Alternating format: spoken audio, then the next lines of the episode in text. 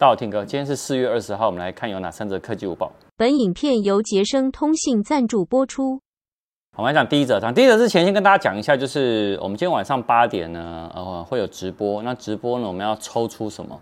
抽出 AirPods 三跟 iPhone SE 第三代。那那个抽奖的影片的连接，如果你还没参加的话，赶快去参加。我等一下呢，会请。助理呢，放到资讯栏位的第一行，然后置顶留言第一则，所以还没参加，赶快去参加哦。好，那我们先绕回来，我们第一则呢，就是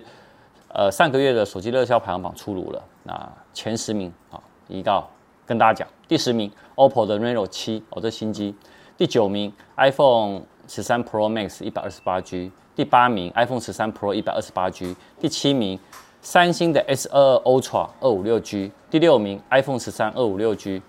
第五名三星的 A 五二 S 六 GB 加一百二十八 GB 的储存空间，第四名 iPhone 十三 Pro Max 二五六 G，第三名呢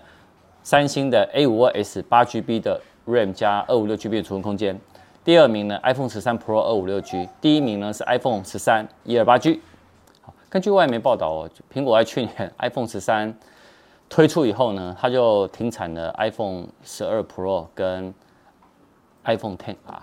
那最近呢，有一个新的一个报告指出哦，苹果呢可能在今年九月发布 iPhone 十四系列以后呢，会停产 iPhone 十一。那苹果在二零二零年呢，就其实已经停产了 iPhone 十一 Pro 跟 iPhone 十一 Pro Max，还有 iPhone 八跟 iPhone 八 Plus。那目前呢，它也逐逐步呢有在考虑说呢，想要台。淘汰掉呢这两款的 iPhone SE 的手机，那外媒其实说，因为在 iPhone SE 三的推出以后，对 iPhone 十一的需求其实是有上升的。因为呢，很多人呢会觉得说，我宁愿花七十块美金，可以买外观更好，而且还是双镜头的、更快速的镜片的手机啦。好，那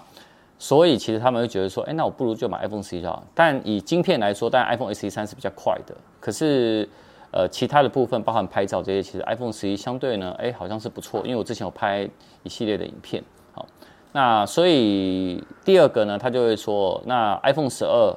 会不会停产？不会停产，因为呢，其实销售呢，其实表现还蛮好的，而且制造成本呢，而且更低，所以有可能在 iPhone 十四呢发布以后，那这个 iPhone 十二的系列还会调降价格。那目前呢还不知道 iPhone 十二 mini 会不会存在，但这个报告我说 iPhone 十三呢将会持续销售。我看第三者哈，其实下半年的 iPhone 十四系列新品哦，那现在大陆微博流出疑似 iPhone 十四全系列手机壳的模具照，那你可以看到所有的新品的尺寸啊，还有镜头的模组啊，从这照片看到，你可以看到 iPhone 十四仍然维持四个机型的选择，那仅有六点七寸跟六点一寸。啊，我哎，上上礼拜的苹果每日报有说哈，那尺寸呢，相同尺寸其实最大差异就是双镜头跟三镜头。那你可以从图片看到，Pro 系列它后置相机的模组，那个所占的占比例啊，其实变得更大。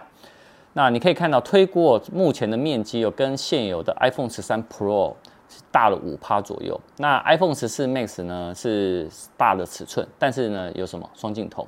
那所以相机模组呢，其实是四款里面呢，比例呢其实占的是最小的。那先前的传闻呢，就是说除了干嘛拉大这个等级以外呢，其实仅有呢 iPhone 十四 Pro 系列哦，会用全新的 A 十六的处理器，然后会动刀呢去把刘海剪掉，那会变成什么一个横躺的一个惊叹号赞。但呃主相机呢会提升到四千八百万画素，那感光元件也会变得更大，但。呃，我觉得今天最重要的是这个模组，我们可以看出来，哎，后后镜头的模组真的是有变大哦。所以其实，在拍照上面，包含它的相关的一些软体，应该会来更进化一点。好，我们还是等九月份的 iPhone 十四正式发表吧。